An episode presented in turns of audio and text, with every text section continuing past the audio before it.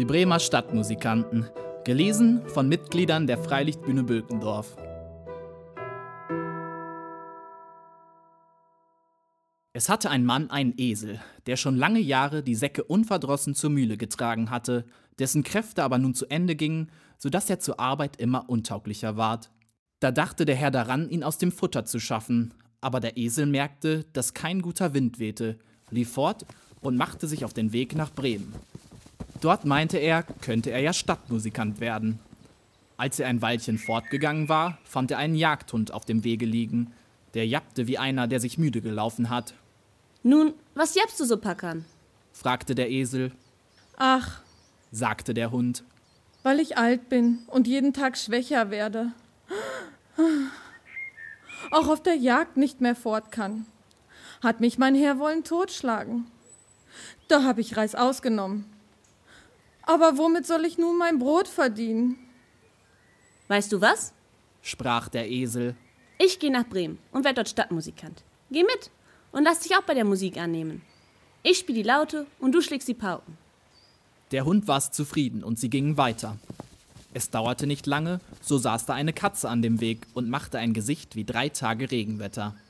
Nun, was ist dir in die Quere gekommen, alter Bartputzer? sprach der Esel. Wer kann da lustig sein, wenn's einem an den Kragen geht?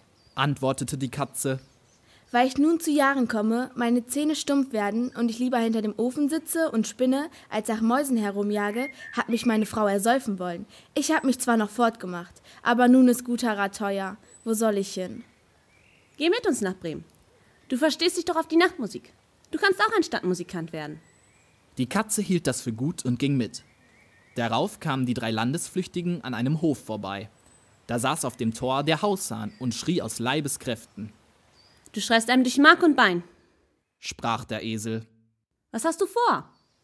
Da habe ich gut Wetter prophezeit, sprach der Hahn. Weil unserer lieben Frauentag ist, wo sie dem Christkindlein die Hemdchen gewaschen hat und sie trocknen will. Aber weil morgen zum Sonntag die Gäste kommen, so hat die Hausfrau doch kein Erbarmen und hat der Köchin gesagt, sie wolle mich morgen in der Suppe essen. Und da soll ich mir heute Abend den Kopf abschneiden lassen. Nun schrei ich aus vollem Hals, solange ich noch kann. Ei, was du Rotkopf, sagte der Esel. Zieh lieber mit uns fort. Wir gehen nach Bremen. Etwas Besseres als den Tod findest du überall. Du hast eine gute Stimme und wenn wir zusammen musizieren, so muss es eine Art haben.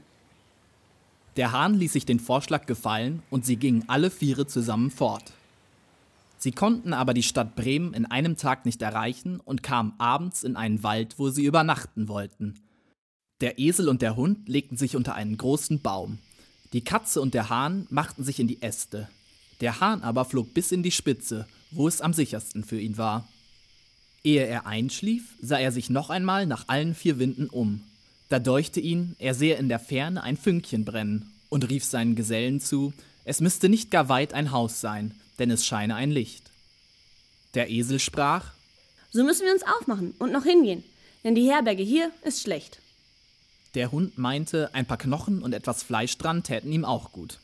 Also machten sie sich auf den Weg nach der Gegend, wo das Licht war, und sahen es bald heller schimmern, und es ward immer größer, bis sie vor ein hell erleuchtetes Räuberhaus kamen. Der Esel, als der Größte, näherte sich dem Fenster und schaute hinein. Was siehst du, Grauschimmel? Fragte der Hahn. Was ich sehe? antwortete der Esel. Einen gedeckten Tisch mit schönem Essen und Trinken. Und die Räuber sitzen daran und lassen es sich wohl sein. Das wäre was für uns, sprach der Hahn. Ja, ja, ach, wären wir da, sagte der Esel. Da ratschlagten die Tiere, wie sie es anfangen müssten, um die Räuber hinauszujagen, und fanden endlich ein Mittel. Der Esel musste sich mit den Vorderfüßen auf das Fenster stellen, der Hund auf des Esels Rücken springen, die Katze auf den Hund klettern und endlich flog der Hahn hinauf und setzte sich der Katze auf den Kopf. Wie das geschehen war, fingen sie auf ein Zeichen insgesamt an, ihre Musik zu machen. Der Esel schrie, der Hund bellte, die Katze miaute und der Hahn krähte. Dann stürzten sie durch das Fenster in die Stube hinein, dass die Scheiben klirrten. Die Räuber fuhren bei dem entsetzlichen Geschrei in die Höhe, meinten nicht anders, als ein Gespenst käme herein und flohen in größter Furcht in den Wald hinaus. Nun setzten sich die vier Gesellen an den Tisch, nahmen mit dem Vorlieb, was übrig geblieben war, und aßen, als wenn sie vier Wochen hungern sollten. Wie die vier Spielleute fertig waren, löschten sie das Licht aus und suchten sich eine Schlafstätte, jeder nach seiner Natur und Bequemlichkeit. Der Esel legte sich auf den Mist, der Hund hinter die Türe, die Katze auf den Herd bei die warme Asche und der Hahn setzte sich auf den Hahnenbalken.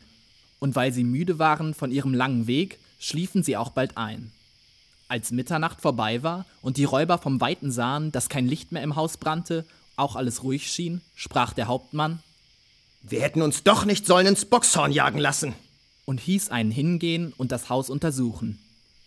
Der Abgeschickte fand alles still, ging in die Küche, ein Licht anzuzünden, und weil er die glühenden, feurigen Augen der Katze für lebendige Kohlen ansah, hielt er ein Schwefelhölzchen daran, dass es Feuer fangen sollte. Aber die Katze verstand keinen Spaß, sprang ihm ins Gesicht, spie und kratzte.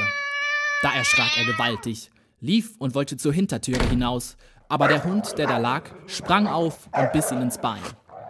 Und als er über den Hof an dem Mist vorbeirannte, gab ihm der Esel noch einen tüchtigen Schlag mit dem Hinterfuß. Der Hahn aber, der vom Lärm aus dem Schlaf geweckt und munter geworden war, rief vom Balken herab. Kikeriki! Kikeriki! Da lief der Räuber, was er konnte, zu seinem Hauptmann zurück und sprach. Ach, in dem Haus sitzt eine greuliche Hexe, die hat mich angehaucht und mit ihren langen Fingern mir das Gesicht zerkratzt. Und vor der Türe steht ein Mann mit einem Messer, der hat mich ins Bein gestochen. Und auf dem Hof liegt ein schwarzes Ungetüm, das hat mit einer Holzkeule auf mich losgeschlagen. Und oben auf dem Dache, da sitzt der Richter, der rief: Bringt mir den Schelm her! Da machte ich, dass ich fortkam. Von nun an getrauten sich die Räuber nicht weiter in das Haus. Den vier Bremer Musikanten gefiel's aber so wohl darin, dass sie nicht wieder heraus wollten. Und der das zuletzt erzählt hat, dem ist der Mund noch warm.